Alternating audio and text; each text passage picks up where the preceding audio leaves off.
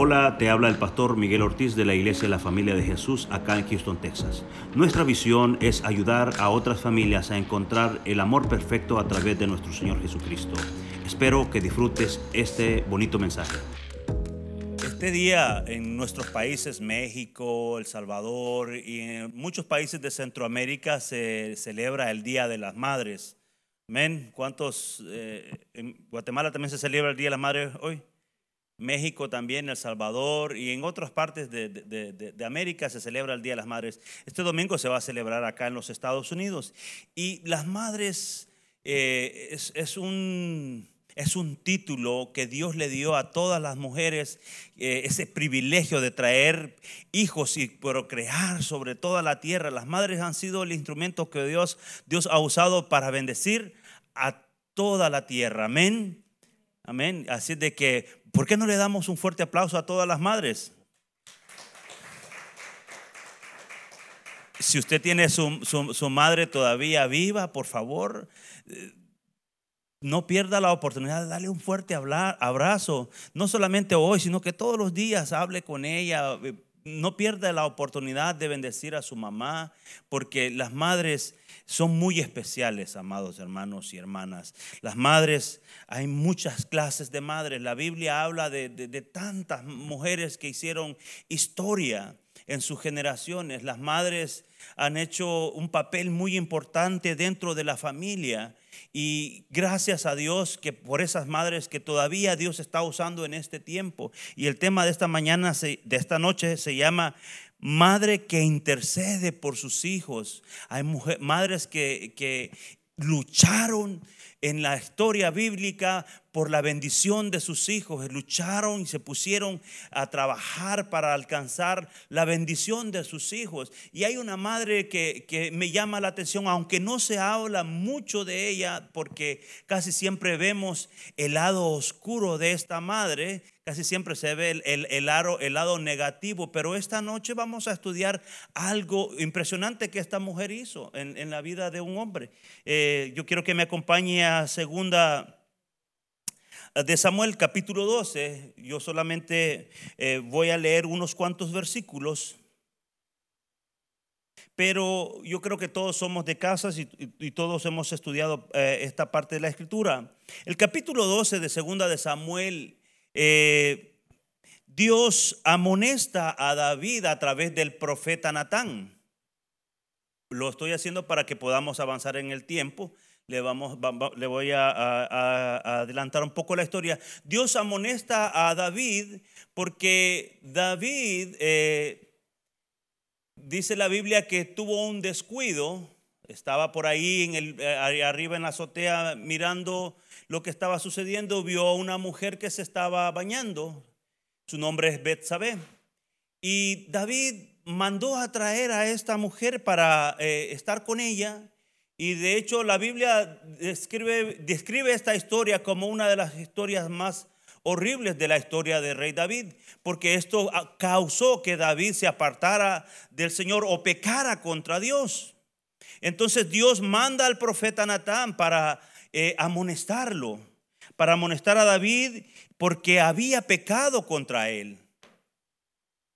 Y dice la historia que viene el profeta Natán y le dice, mira David, había un hombre que tenía una, ovejita para él y su familia y le empieza a dar toda una historia sobre lo que de, de esta situación. Y le dice, este hombre era lo único que tenía y había un hombre, había otro hombre el cual tenía mucho, pero decidió comerse la ovejita de, de, este, de este hombre y dijo David, oh, que muera ese hombre, es digno de muerte porque eh, ha hecho tan grosería. Y luego le dice el profeta Natán, le dice, ese hombre eres tú. Y dijo, pero ¿por qué? Porque has hecho cosas a escondidas, pretendiendo que estás haciendo cosas escondidas, pero Dios lo ha visto todo. Dice el versículo 13, quiero leer el versículo 3, 13, ah, perdón. Dice, entonces dijo David a Natán, pequé contra Jehová. Y Natán dijo a David, también Jehová ha remitido tu pecado, no morirás. Wow. Y esta, esta historia es una historia bien importante, amados hermanos, porque comienza eh, la historia de una familia, comienza eh, la vida de David y Betsabé. Eh, algunos por ahí dicen que Betsabé fue la causante de que David pecó. Eh, le echan mucho la culpa a David. Pero la verdad, hermanos, la, la, Biblia está escrita para que nosotros aprendamos de ella y nos demos cuenta qué es lo que podemos hacer y lo que no podemos hacer. David tuvo que experimentar en su propia carne la experiencia de pecar delante de Dios pensando de que se iba a escapar, pero Dios dice en su palabra, y bendito sea su nombre, amados hermanos, que dice que Dios corrige al que ama, y Dios corrigió a David. Dice que eh, eh quedó embarazada a causa de este acto de pecado, y David eh, estaba ah, muy, eh, ¿cómo se dice?, arrepentido de lo que había hecho. Porque la causa del pecado, amados hermanos, siempre es muerte. Perdón, el, precio del pecado es muerte. La, la, causa es cuando nosotros permitimos que el pecado entre a nuestra vida, porque posiblemente David pudo haber tomado la decisión y dicho, no, amén, no lo voy a hacer. Pero cuando una persona se expone, corre riesgo. Y si sigue mirando, y si sigue expuesto al pecado es muy peligroso, amados hermanos. Pero David se arrepintió. David se arrepintió profundamente, por lo tanto el profeta Natán le dice, mira, no, no vas a morir, pero esto va a causar algo en tu vida. Dice la historia que eh, David, eh, a causa de este pecado y el embarazo que tuvo eh, Dios dijo, el bebé va a morir el bebé no, no, no, no va a vivir. Y aunque hagas lo que hagas, dice que, que David se puso a ayunar, no comió, se constritó, estuvo tratando de convencer al Señor con tanta oración, pero Dios dijo no. Va a morir. Hasta el punto que eh, muere el, el niño y David se levanta y come, dice, después de que, el niño come, ah, eh, eh, empieza a tener una vida normal porque Dios ya había hecho lo que había prometido. Cuando nosotros, iglesia, o cuando una persona que conoce al Señor peca delante del Señor, Dios lo va a corregir. Amén. Sí. Dios lo va a corregir. Porque Dios no va a permitir de que sus hijos se aparten del camino. Y Dios usa la mejor corrección. Dios trajo a David, al profeta, para que le hablara y le dijera, mira, tienes que eh, eh, confesar tu pecado. David confesó, le dijo, bueno, si es que no hay nada que yo, no que, yo haya hecho y que, y, que Dios no lo conozca. Dios, eh, David se arrepintió y el Señor aceptó el arrepentimiento de David, porque después de todo esto, amados hermanos, dice que David, el versículo 24 dice, David, y consoló David a Betsabé, su mujer, y llegándose a ella, durmió con ella y ella le dio a luz un hijo y lo llamó su nombre Salomón, al cual amó Jehová. Y hay una palabra que yo quiero que usted se lleve esta, esta, esta noche conmigo, porque la estuve buscando ahí, el versículo 25 especialmente, dice, y envió un mensaje por medio de Natán, profeta, así llamó su nombre, Gedidías, a causa de Jehová. Esto significa amado por Jehová. Después de esta situación de David, después del pecado de David, Dios viene y observa el arrepentimiento genuino de David y dice que le da un segundo hijo. Y este segundo hijo es amado por Dios. Ese es el resultado, amados hermanos y hermanas, cuando un arrepentimiento genuino de una persona cuando nos arrepentimos verdaderamente del camino equivocado que estábamos viviendo y, hay ese arrepentimiento, Dios interviene en nuestra vida. Y lo que sucede es que nos volvemos amados de Dios. El fruto, el, segundo fruto que vino en esta relación de David y Betsabé, dice que fue con un propósito. Porque la vida de Salomón, de hecho, fue el que sucedió al rey David. Entonces nosotros vemos que eh, David se arrepintió y a causa de su arrepentimiento pudo bendecir esta relación. No le estoy diciendo que con esto nosotros tenemos que hacer eh, vivir el ejemplo de David, porque no, no, no, no debe ser así, amados hermanos. Así como nosotros leemos la palabra es para que la estudiemos, para que la, eh, la meditemos y ver en dónde estuvo el error y nosotros no caer en ese lugar. Amado de Jehová, Salomón, el hijo de esta relación, fue el fruto y el resultado de una gran victoria de David.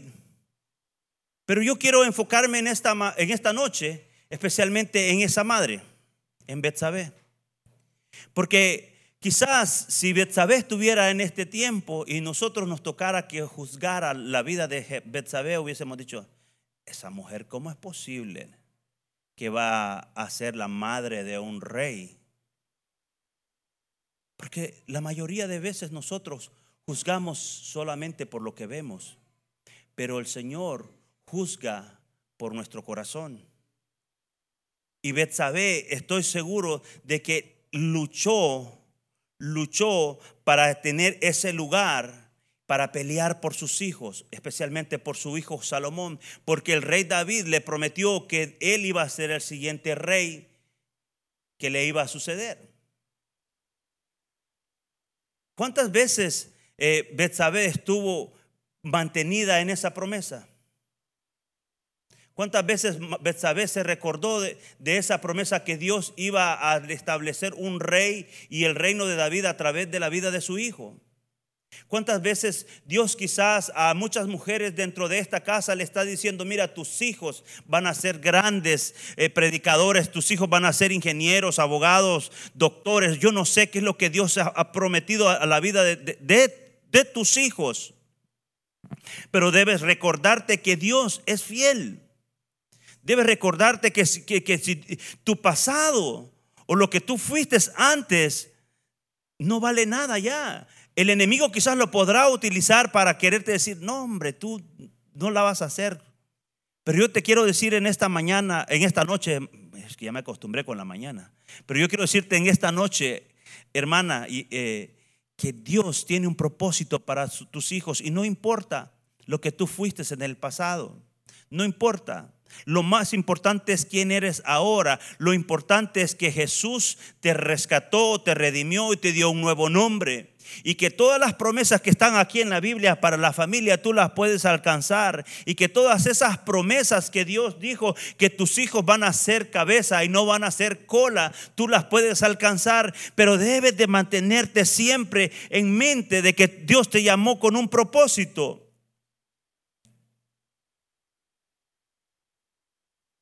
A veces en nuestra vida el propósito parece que sufre golpes. A veces en nuestra vida parece que el propósito no se puede alcanzar por diferentes circunstancias, por diferentes razones. Y nosotros vemos en, la historia del rey Salomón y en la historia de David y de Betsabé que este propósito estaba a punto de perderse a través de uno de los mismos familiares de la familia de, los familiares de David, uno de sus hijos. Eh, primera de Reyes, capítulo 1, versículo 5, dice, entonces Adonías, hijo de Agit, se rebeló diciendo, yo reinaré y se hizo de carros y de gente de a caballo y de cincuenta hombres que corriesen delante de él. Adonías era uno de los hijos de David y dice que él se autoproclamó rey y dijo, bueno, mi papá ya está viejo, va a morir y el pueblo necesita a un rey y yo me declaro rey. yo soy el que va a gobernar Israel. Y me llama mucho la atención esa historia, porque a veces el enemigo se levanta en la vida de las personas queriéndole arrebatar las promesas a las familias, queriéndole decir, mira, ya está todo acabado. Mira, no hay futuro. Este joven dijo, porque dice que era muy, muy parecido, era muy guapo. Dice, yo pienso que eh, eh, era bien altanero, porque quiso usurpar el lugar de su padre y su padre todavía no lo había heredado. Por eso también nosotros tenemos que tener mucho cuidado en querer tomar un lugar que Dios no nos ha llamado. Dios te ha llamado, a cada uno de los que estamos acá nos ha llamado con una misión, con un propósito. Y si, alguien piensa de que puede hacer lo que Dios no le ha llamado, discúlpeme. Lo que es de Pedro es de Pedro, lo que es de Juan es de Juan. Lo que Dios te dio a ti, trabaja con ello. Lo que Dios, lo que Dios tiene preparado para tu vida, nadie te lo va a quitar, porque Dios es fiel. Dios es fiel, iglesia. Este joven se levantó y yo le llamo a este joven que representa el orgullo. Representa el orgullo de una persona. Porque dijo, toda la gente me aclama. La gente me, está buscando. Creo que el solito se estaba ah, llenando de positividad en sí mismo, de autosuficiencia, y dijo, no, yo voy a ser el rey. Pero este joven hizo cosas que no estaban bien delante de Dios. Eh, dice que hizo un gran banquete y todo, y, se le olvidó invitar a su hermano Salomón y al profeta Natán. El versículo 10 lo dice, dice que él hizo ese gran banquete, pero no invitó a su hermano. El orgullo dijo, yo voy a hacer. Y qué triste cuando Dios dice no. El orgullo puede matar a una persona. El orgullo es el peor enemigo de una persona. El orgullo te puede destruir. Por eso es importante que nosotros, antes de, de decir unas cuantas palabras, mejor meditemos si no vamos a ofender a Dios especialmente. Porque este, este muchacho no se levantó eh, contra David, se levantó contra Dios, porque David había hecho una promesa a Betsabé que su hijo iba a ser el próximo rey. Pero aquí es donde interviene una mujer que es sabia, aquí es donde interviene una mujer que, que sabe hacer las cosas a la manera de Dios. Esta, esta mujer, Betsabé, a pesar de que su trasfondo, ella se atrevió a venir a la presencia del rey. Y dice el versículo 15, dice, entonces Betsabé entró a la cámara del rey y el rey era muy viejo y Abisag, su namita, le servía. Betsabé se inclinó e hizo reverencia al rey y el rey le dijo, ¿qué tienes? Ella respondió, Señor mío, tú juraste a tu sierva por Jehová tu Dios, diciendo, Salomón tu hijo reinará después de mí y él se sentará en mi trono. Vemos cómo es la actitud de una mujer que intercede por sus hijos. Vemos una mujer que tiene esa confianza de poder entrar a la presencia de Dios. Y esas son tres cosas que yo quiero rescatar en esta noche. Una madre que quiere o quiere eh, pelear por las bendiciones de sus hijos, intercede ante la presencia de Dios. Yo te quiero preguntar en esta noche, ¿estás intercediendo por tus hijos? ¿Estás entrando a la presencia del rey? Aquí solamente hay un rey el Rey de Reyes y Señor de Señores. Y esto, hermanos y hermanas, no solamente es para los que ya estamos viejitos o para las, a las madres que ya están grandes, esto es para las jóvenes también. Cuando lleguen y se casen tendrán que pelear por la bendición de sus hijos. Tendrán que, tendrán que aprender y saber cuál es el método, el 1, 2, 3 de Dios. Y va a ser siempre lo mismo. Cuando, cuando alguien quiere alcanzar las promesas de Dios, tienes que venir a la presencia de Dios. No importa tu pasado. El Señor no vio el pasado de Betsabé, porque él ya lo había borrado, le había dado, ya, le, ya lo había establecido. Lo importante era él hoy. Entrar en la presencia de Dios. El número dos es recordar las promesas de Dios. A veces se le olvidan, se le olvida a, tanto el hombre como la mujer, pero hoy vamos a hablar especialmente de las mujeres. A veces se les olvida que Dios les ha dado promesas. Pídele al Espíritu Santo que te recuerde que Dios te ha prometido un futuro mejor para tus hijos y tus hijas, porque tus hijos no deben de ser esclavos, tus hijos deben de ser libertadores. Amén.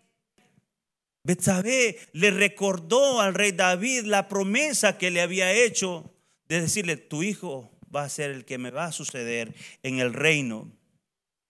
El siguiente, siempre, es adorar a Dios. Dice que Betsabé se inclinó ante el rey.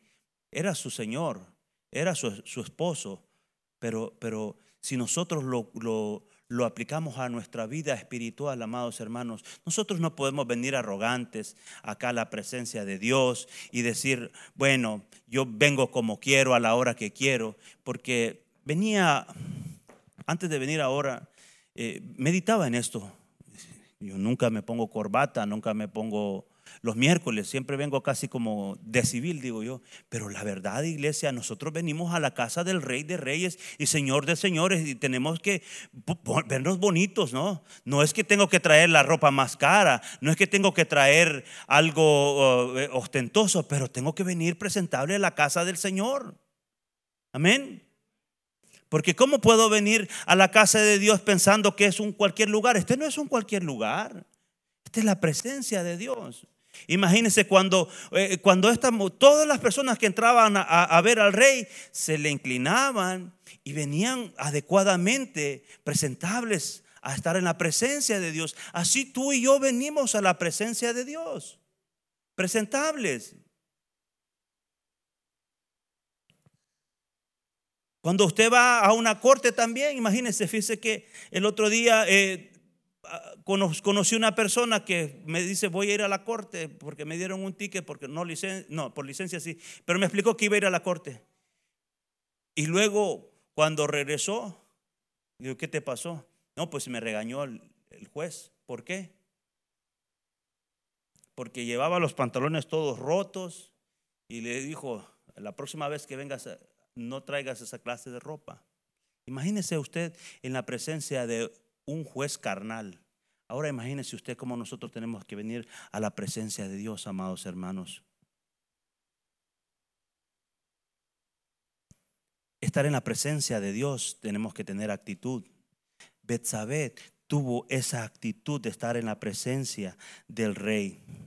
Dice la, la Biblia, dice que el profeta también afirmó lo que Betsabé estaba diciendo. O sea, que Dios cuando va a hacer algo en la vida de alguien, no, crea que solamente lo va a hacer eh, así al azar. Dios afirmó la palabra de Betsabé. ¿Cuántas Betsabés quizás hay ahora en esta noche que quizás quieren algo para sus hijos? ¿Cuántas Betsabés hay ahora que quizás están esperando alcanzar una promesa? No es tarde. Puedes pelear por tus hijos. Y Dios bendiga tu vida, madre. Dios bendiga tu vida porque puedes hacer la diferencia en tu generación. Betsabé intercedió por la vida de su hijo Salomón. Betsabé intercedió por el trono de su hijo. Y yo le voy a decir, ¿qué mejor trono no sería o qué mejor lugar no sería que todos sus hijos estuvieran siempre en la casa del Señor? Pelee, interceda por sus hijos, no se dé por vencido. Porque a veces el enemigo se levanta como el, como el hijo orgulloso de David a querer decir, no, aquí no va a suceder nada. Pero tú decides a quién creerle, si le crees a Dios o le crees a lo que el enemigo dice en tu vida. Porque es así, amados hermanos. Nosotros solo tenemos dos opciones. O creemos a Dios o no le creemos. O caminamos bajo la voluntad de Dios o no caminamos bajo la voluntad de Dios. O peleamos por nuestros hijos y nuestras hijas o no lo hacemos. Vea, el, mundo está cada día más peor. Lo he dicho, lo decía el, fin de semana pasado. vea usted lo que está sucediendo.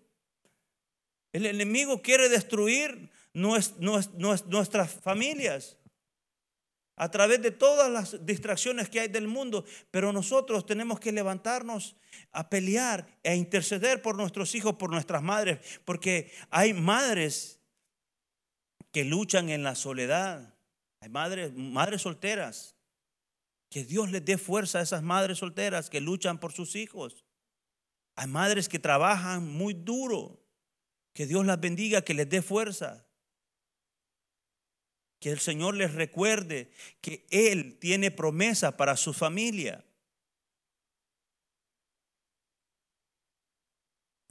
Betsabe eh, fue, o del ángulo que yo la veo, fue una mujer excepcional. Porque no se detuvo. Estuvo ahí esperando la oportunidad para que su hijo pudiera alcanzar su bendición. ¿Cuántos o cuántas en esta noche quizás están pensando que quizás ya se olvidó de las promesas? Dios no se ha olvidado de tus promesas. Yo por eso eh, eh, me, da mucho gusto que el ministerio Isha a veces es como que eh, parte del motor de, la iglesia acá, porque no tengo de la envidia santa, ¿no? No existe la vida santa, pero lo voy a poner ahí entre paréntesis, porque veo que nos, nos llevan en todo. Están siempre, miren, están preparando todo para, para que, que la iglesia siga caminando. Y Dios bendiga la vida de las hijas de esta casa. Pero yo también ruego que Dios levante hombres que se levanten en esta brecha, porque es una brecha bien, bien difícil, bien pesada, porque este mundo, amados hermanos y hermanas, este mundo está queriendo apartarnos a todos del camino, con muchas distracciones. Pero en el nombre de Jesús yo ruego para que la iglesia se levante, tanto hombres como mujeres, como esas madres que, que están dando el todo por el todo por sus hijos, que así sean los hombres también y que luchen con ellas que sean hombres que, que, digan, sí Señor, aquí estoy. No importa. No importa todo lo que ha sucedido en el pasado, ahora yo me levanto y peleo por mi familia, por mis hijos, por mis hijas. El Día de las Madres, como comencé diciendo en esta noche, que se celebra un día, pero madres son todos los días. Nunca dejan de serlo. Nunca van a dejar de, amar a sus hijos, aunque a veces hay hijos que son bien malcriados. Los aman. Aunque el hijo no le quiere hacer caso, lo ama, aunque no, aunque no le haga caso, lo ama. Pero también eh, corríjalo. Aplíquele el, amor de Dios. El amor de Dios trae corrección. Hermanas, yo quiero desearles en este fin de semana que disfruten, los esposos van a llevar a sus esposas a, comer después del domingo del servicio, segundo servicio en la iglesia, las van a llevar, trátenlas también con, con amor, con aprecio, como, como que son hijas de Dios. Si usted trata a su esposa como, como una hija de Dios, se va a dar cuenta que el Señor lo va a bendecir a usted muchísimo, mucho, mucho. Dios bendice al, hombre que trata bien a la esposa, porque sus oraciones dice que son escuchadas. Amén. La iglesia necesita mujeres que también peleen por sus hijos, que intercedan por ellos. En todo tiempo. Amados hermanos, aunque estén cansados, aunque estén pensando que ya que no se puede, levántese a la hora que sea necesaria y pelee por sus hijos.